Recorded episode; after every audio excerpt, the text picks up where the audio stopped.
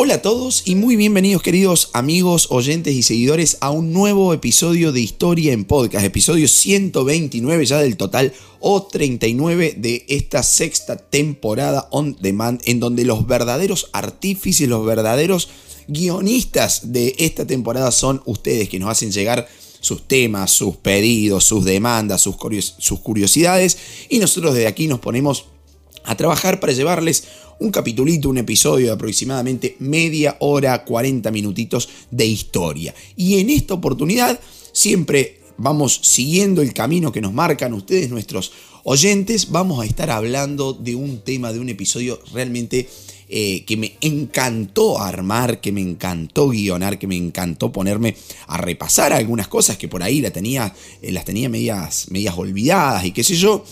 Vamos a estar hablando hoy del gran Marco Polo, el gran, el gran Marco Polo, porque sin duda alguna fue una, una, de las personas más célebres de la historia universal en cuanto a su legado, a su aventura, a sus travesías, a sus descripciones de sus travesías, como iremos viendo a lo largo del episodio de hoy. Así que bueno, eh, bienvenidos todos, gracias por estar ahí del otro lado después de 129 episodios y debo decir, sepan disculpar el estado de mi garganta, porque bueno, eh, llevaba ya varios días, casi 15, 20 días sin sacar un episodio, porque justamente mm, estoy ahí con una, eh, con una cuestión relacionada justamente a mis cuerdas vocales, así que digo, bueno, esté como esté, hoy debo sacar un nuevo episodio para todos aquellos que están esperando del otro lado y que además me escriben, me dice, che, no te descuides porque ya ya escuché todos los episodios y no tengo más que escuchar. Así que bueno, acá va el episodio de Marco Polo para todos ustedes. Y como siempre digo, como siempre hago, deberíamos iniciar por al menos una, una breve descripción, una definición de quién fue Marco Polo, ¿no? Porque por ahí algunos pueden estar diciendo, ¿por qué Marco Polo? Bueno, primero porque lo piden muchos y segundo, porque fue un personaje realmente trascendental en la historia eh, del, ideario, de la construcción del ideario de Oriente en la cultura occidental europea. ¿no? Así que bueno, si tenemos que hacer una rápida definición de quién fue Marco Polo, podemos por lo pronto empezar diciendo que Marco Polo fue un un gran comerciante, un explorador, un aventurero veneciano que tuvo la particularidad en su época de poder viajar a China en pleno siglo XIII. ¿sí? Imagínense un veneciano viajando a China en pleno siglo XIII y servir nada más y nada menos que al gobernante mongol Kublai Khan entre los años 1275 y 1292 aproximadamente. ¿no? Fíjense es una, descripción rápida que ya nos permite imaginar un montón de cosas acerca de esta figura, ¿no? Y ustedes pueden decir, 1275, mm, 1292, siglo XIII, un europeo en la corte de los mongoles, medio que me hace un poquito de ruido, ¿no? Y bueno, hay mucho de eso también, ¿no? Porque acá nos tenemos que meter a las fuentes que hablan del gran Marco Polo. Y bueno, resulta que las aventuras de Marco Polo son relatadas por él mismo en sus propios escritos, los cuales vamos a desarrollar y nos vamos a detener un poquito más adelante, en donde él describe los pueblos, los lugares, las costumbres del Oriente, entre ellos la fabulosa corte de, de Kublai Khan que les decía recién, ¿no? Y es más, la obra causó una sensación y fue uno de los, de los principales factores en la creación de una, de una imagen, de una idea así como muy duradera en las mentes europeas eh, de que China era una tierra fabulosa, de riqueza, de exotismo, casi eh, fantástica, como, demasiado fantástica para ser eh, creíble, ¿no?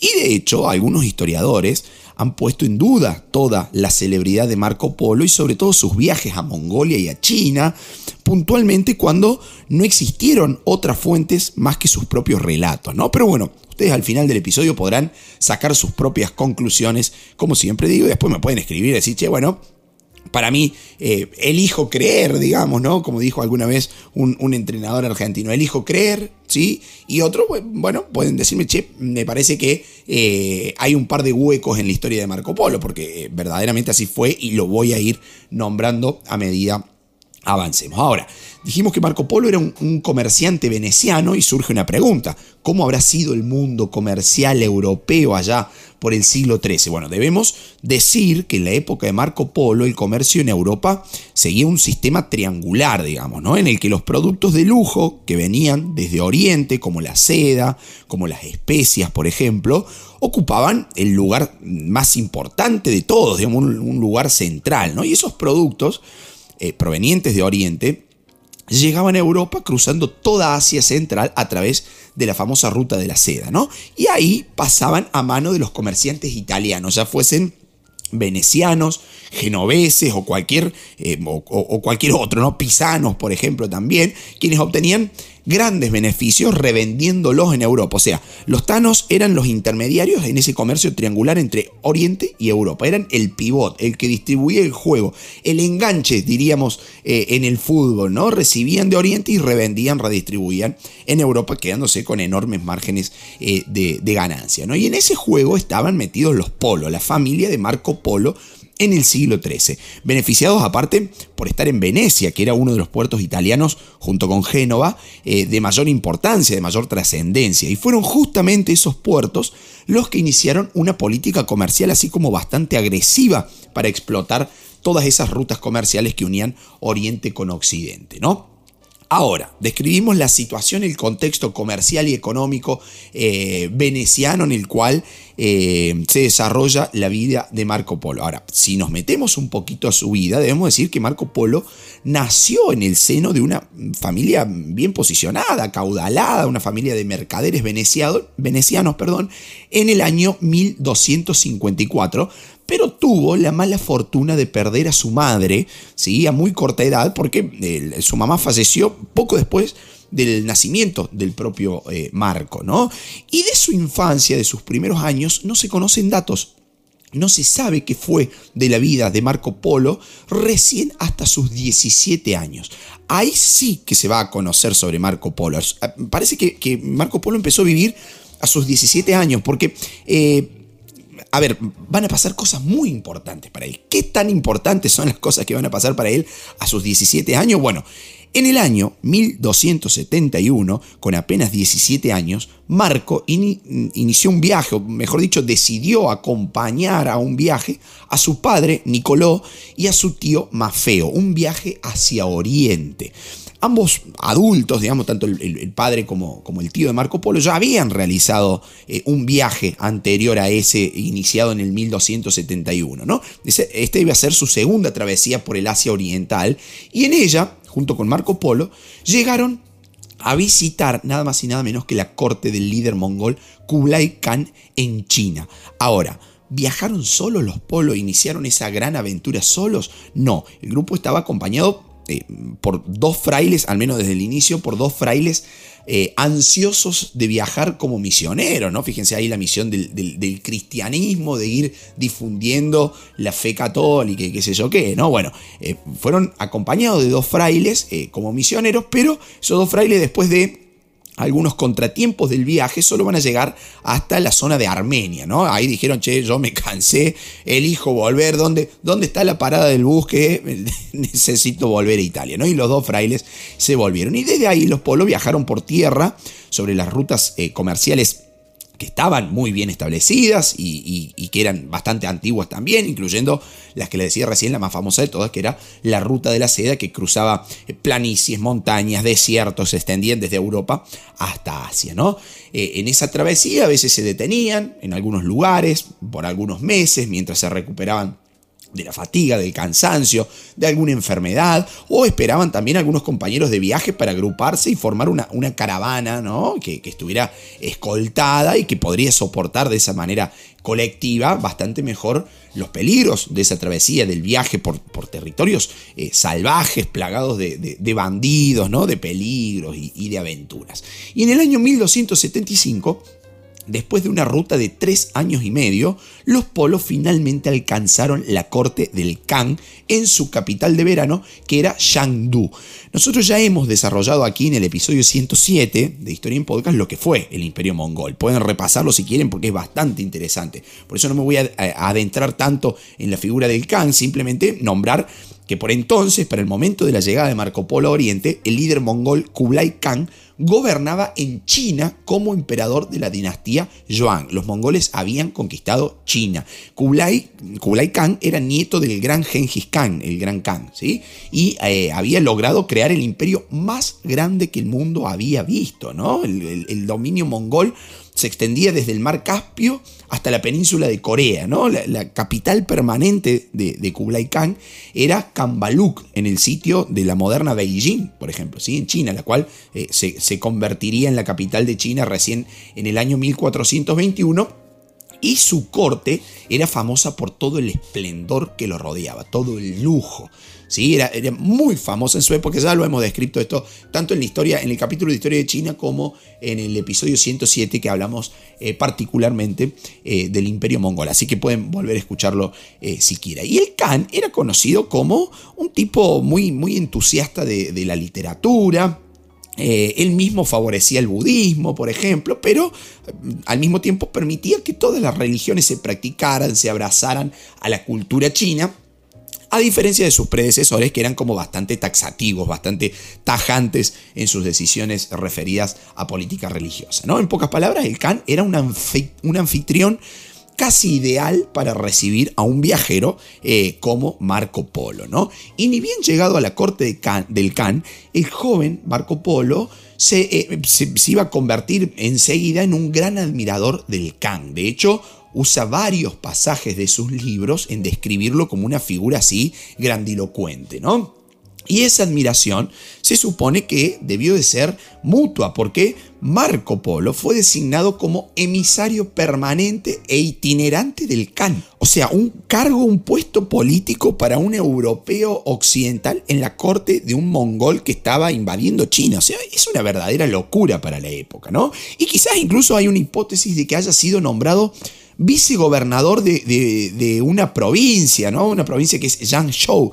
Eh, un, puesto que supuestamente ocupó por tres años, aunque ahí hay algunos vacíos en, sus relatos y algunos estudiosos sostienen que solamente residió ahí en esa provincia Marco Polo, pero sin una función eh, gubernamental. Lo cierto es que eh, es indiscutido que Marco Polo tuvo una trascendencia política muy importante en la corte del Khan. ¿Saben cuántos años estuvo Marco Polo viviendo con el Khan? Nada más y nada menos que 17 años. 17 años en los que vivió de todo.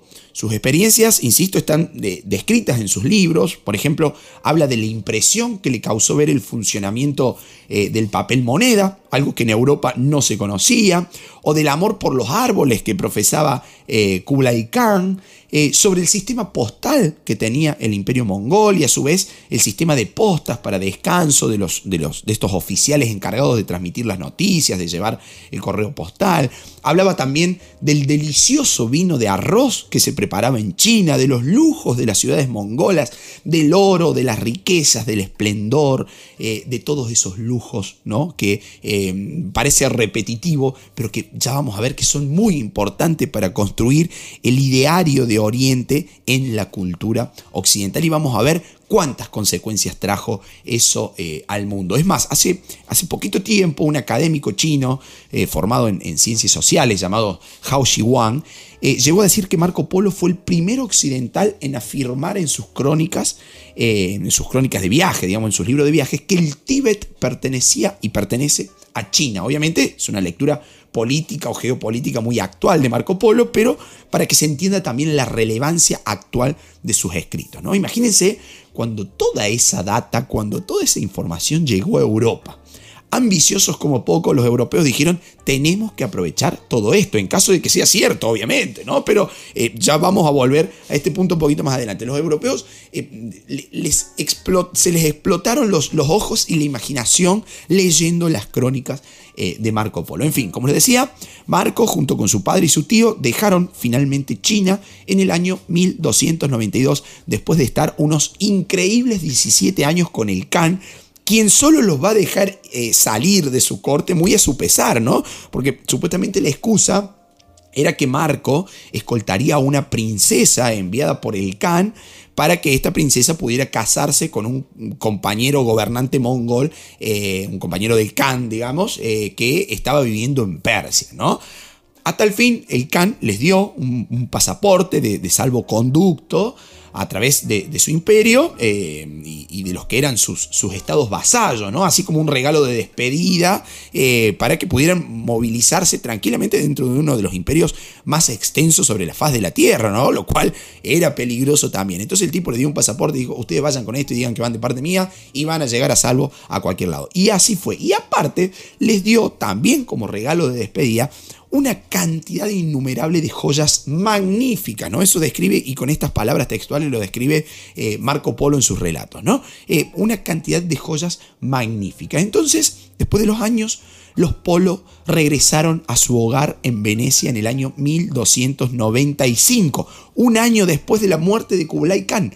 O sea, los tipos salieron, estuvieron tres años viajando, cuando llegaron a Venecia ya había, ya hacía un año que Kublai Khan eh, había eh, fallecido. ¿no? Navegaron en un viaje épico, eh, pasaron por Vietnam, por Sumatra, por Sri Lanka, por el Golfo Pérsico y volvieron finalmente los polos a Venecia. Habían estado fuera de su ciudad natal por 24 años. 24 años fuera de Venecia en el siglo XIII, o sea, es una locura. Y cuando llegaron, obviamente las cosas no iban a ser tan fáciles. Imagínense ustedes, el primer problema al que se enfrentaron es que tuvieron una comprensible dificultad para convencer a sus conciudadanos venecianos de que eran ellos en realidad. O sea, la gente no los conocía. 24 años habían pasado, ¿no? Y 24 años en un mundo sin redes sociales, sin subir una fotito a Instagram diciendo, miren, estoy en el Tíbet, fíjense, me, dejé la barba, me hice las rastas, qué sé yo. No, no, no.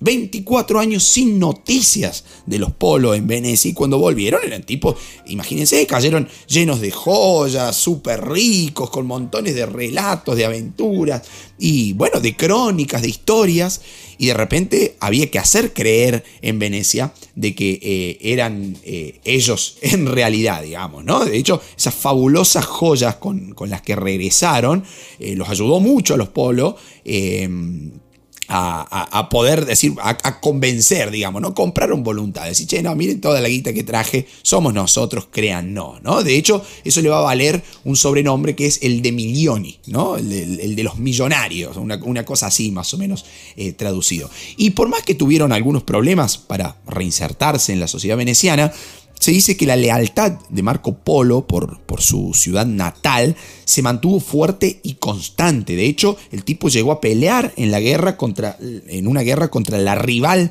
tradicional eh, de, Venecia, que era Génova, ¿no? el otro puerto eh, comercial más importante eh, de, Italia, digamos. ¿no? Entonces Génova-Venecia se enfrentan en una guerra y Marco Polo llegó a servir como capitán en el mar. Y ahí en, esa, en, esos enfrentamientos Marco Polo fue herido y posteriormente fue capturado por los genoveses entre los años 1296, 1298, no se sabe a, ciencia cierta todavía la fecha, pero más o menos en, ese, en, esos dos años, digamos, ¿no? 1296, 1298. Entonces el tipo fue hecho prisionero y ustedes dirán, uh, pobre tipo, qué mala suerte, ¿no? Pero, pero no, aventurero de alma, sabía reconocer en un contratiempo un desafío, una posibilidad.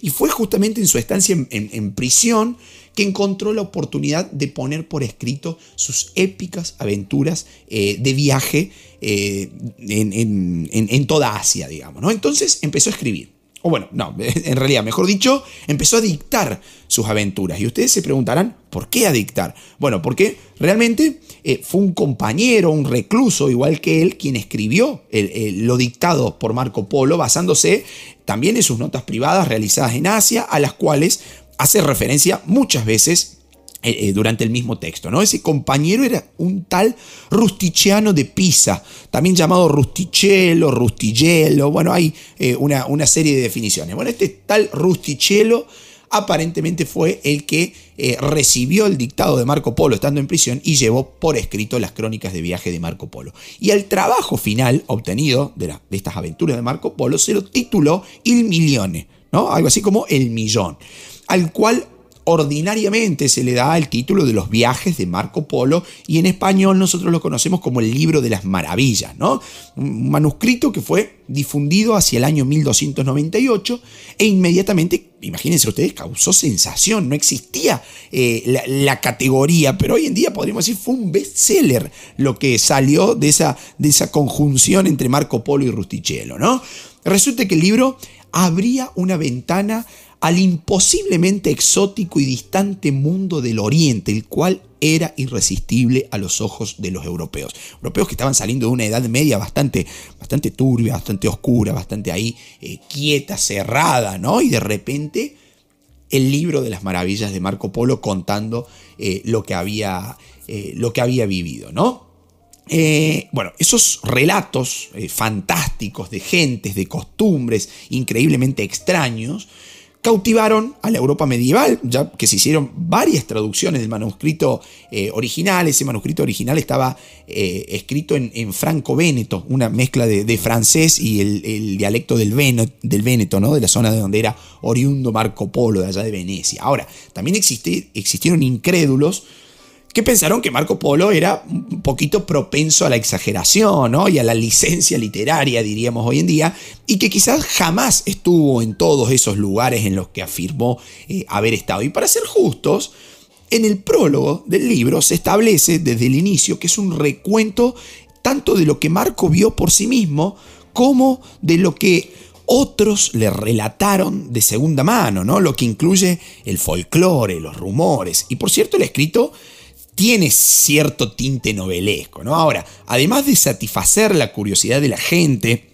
acerca de, lo que se encontraba más allá del horizonte, en tierras lejanas, y sin duda también inspirando a algunos eh, aventureros igual que él a seguir sus pasos, el trabajo de Marco Polo es también un registro histórico invaluable de gentes, de lugares, de prácticas culturales, aunque, como en cualquier otro texto histórico, se deba eh, tratar, digamos, con cierta precaución. Ahora, hay algunas omisiones importantes en el trabajo de Marco Polo, esto les decía al comienzo, ¿no? O bueno, en el trabajo de Rustichello dictado por Marco Polo. Algunos estudiosos han notado, por ejemplo, que no menciona el té digamos, a una característica cultural china eh, presente a lo largo de, todas las generaciones. No se menciona el té en el trabajo de Marco Polo, no se menciona el vendado de los pies, prácticas que eran sumamente arraigadas eh, culturalmente en China.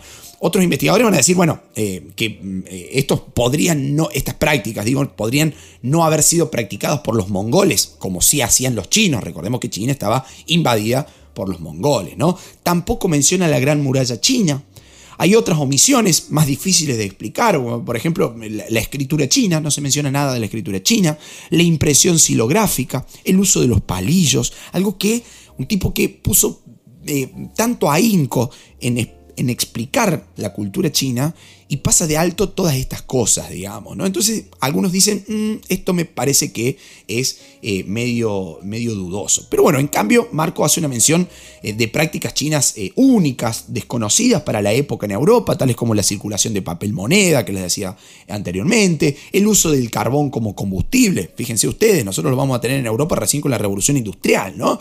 Y también es cierto que muchos puntos eh, originales de dudas sobre algunos de los contenidos del libro, especialmente eh, respecto a, nombres de lugares y puntos geográficos, han sido corroborados por las fuentes chinas y por la arqueología. O sea que hay cierto halo de misterio en torno a los escritos de Marco Polo, pero también hay algunos hechos comprobados por la arqueología y por las fuentes chinas. Pero más allá de todo esto, la obra de Marco Polo, además de suscitar asombro y escepticismo por, por igual medida, podemos decir, tuvo algunas consecuencias no intencionales. Veamos.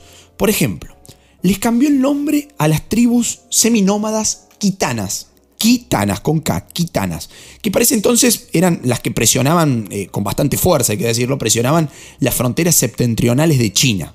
Bueno, a esas tribus seminómadas, quitanas las bautizó como Katai. Katai. Y ese nombre se quedó en Europa por siglos para referirse primero solamente a la China septentrional y posteriormente a la China completa, a todo el país. ¿Sí? O sea, durante años se conoció en Europa a China con el nombre de Katai, que fue el nombre que Marco Polo le puso a esas tribus seminómadas quitanas. ¿sí? Es, eso va a ser un legado cultural eh, incalculable, porque en Europa, insisto, los mapas decían Katai, no decían China. Eso va a ser un nombre que va a surgir con muchísima posterioridad. Y si bien China em, seguiría un, periodo de, relativo aislacionismo, después de la muerte de Kublai Khan y, el ascenso de la dinastía Ming, eh, el siguiente gran viajero mundial que acortaría la brecha entre Oriente y Occidente sería Zheng He, un almirante chino que viajó tan lejos como hasta el Golfo Pérsico y hasta el África Oriental durante sus siete épicos viajes por, por mar, perdón, del cual, si ustedes desean, podemos desarrollar un episodio especial sobre Zeng-He, eh, ¿no? Haciéndonos, nos pueden hacer saber, digo, eh, esta, inquietud o esto que acabo de nombrar así como gran sorpresa, a través de nuestra página web historienpodcast.com.ar. Ahí bajan, scrollean hasta el último, tienen un formulario, lo llenan y dice, che, la verdad, me gustaría que desarrolle esto de los siete viajes de Zeng-He, el gran eh, viajero mundial que acortaría la brecha entre Oriente y Occidente allá a fines del siglo XIV, comienzos del siglo XV, porque la verdad hay una historia muy interesante ahí, ¿no?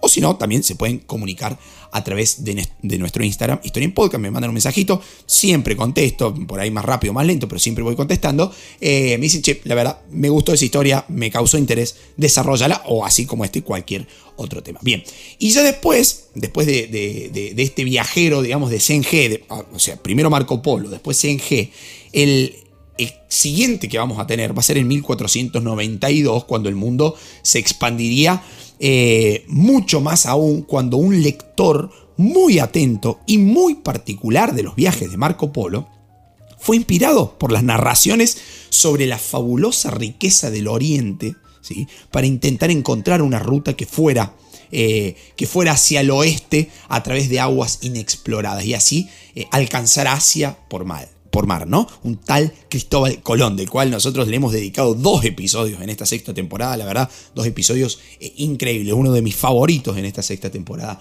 de Historia en Podcast. Cristóbal Colón, un lector eh, ávido un lector muy atento, muy particular de los escritos de Marco Polo. Ahora, de hecho, Colón llegó al Caribe y decía, che, ¿dónde está esa ciudad bañada en oro que describía Marco Polo? ¿no? ¿Dónde está? Bueno, el tipo estaba en otro lado, pero eh, es realmente eh, impactante saber cómo siguió esos escritos eh, que, Polo había redactado allá en prisión junto con su compañero Rustichello. ¿no? Ahora, volviendo un poquito a la vida de Marco Polo y ya para ir buscando el final, Marco Polo fue liberado de la prisión en la que se encontraba después de esta batalla entre Venecia y Génova y posterior a eso se dice que vivió una vida bastante tranquila, incluso se casó y llegó a tener tres hijos.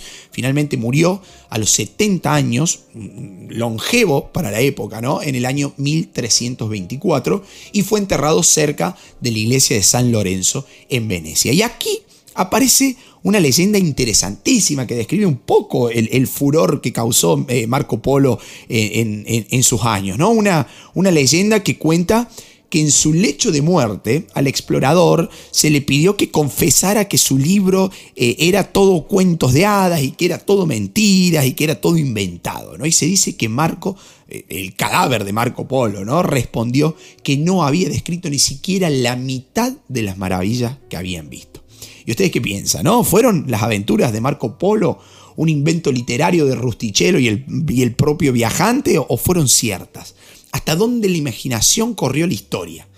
¿No? ¿Hasta dónde es inventado, hasta dónde es ficticio, hasta dónde hay licencias y hasta dónde realmente apareció. Déjenme sus, sus comentarios acá en el episodio a través eh, o a través de mis redes sociales, por donde quieran, ¿no? Nos pueden encontrar, como les decía, en Instagram, eh, como Historia en Podcast, y así nos podemos retroalimentar, ¿no? Podemos retroalimentar este episodio, podemos tener un feedback. Y, y esta, y esta comunidad maravillosa que se ha formado en torno a la historia y en torno particularmente a, Historia en Podcast que se escucha en más de 80 países puede seguir creciendo. Queridos amigos, les agradezco de corazón que hayan estado ahí del otro lado una vez más después de 129 episodios. Y como siempre digo, para despedirme, si les ha gustado, si les ha sido ameno, si les ha sido esclarecedor y si ha cumplido sus expectativas, si han podido aprender un poquito más de historia de manera totalmente gratuita e independiente. Historia en Podcast es un proyecto eh, independiente eh, pueden, como siempre digo, contribuir al canal a través de cafecito.app si nos escuchan desde Argentina o a través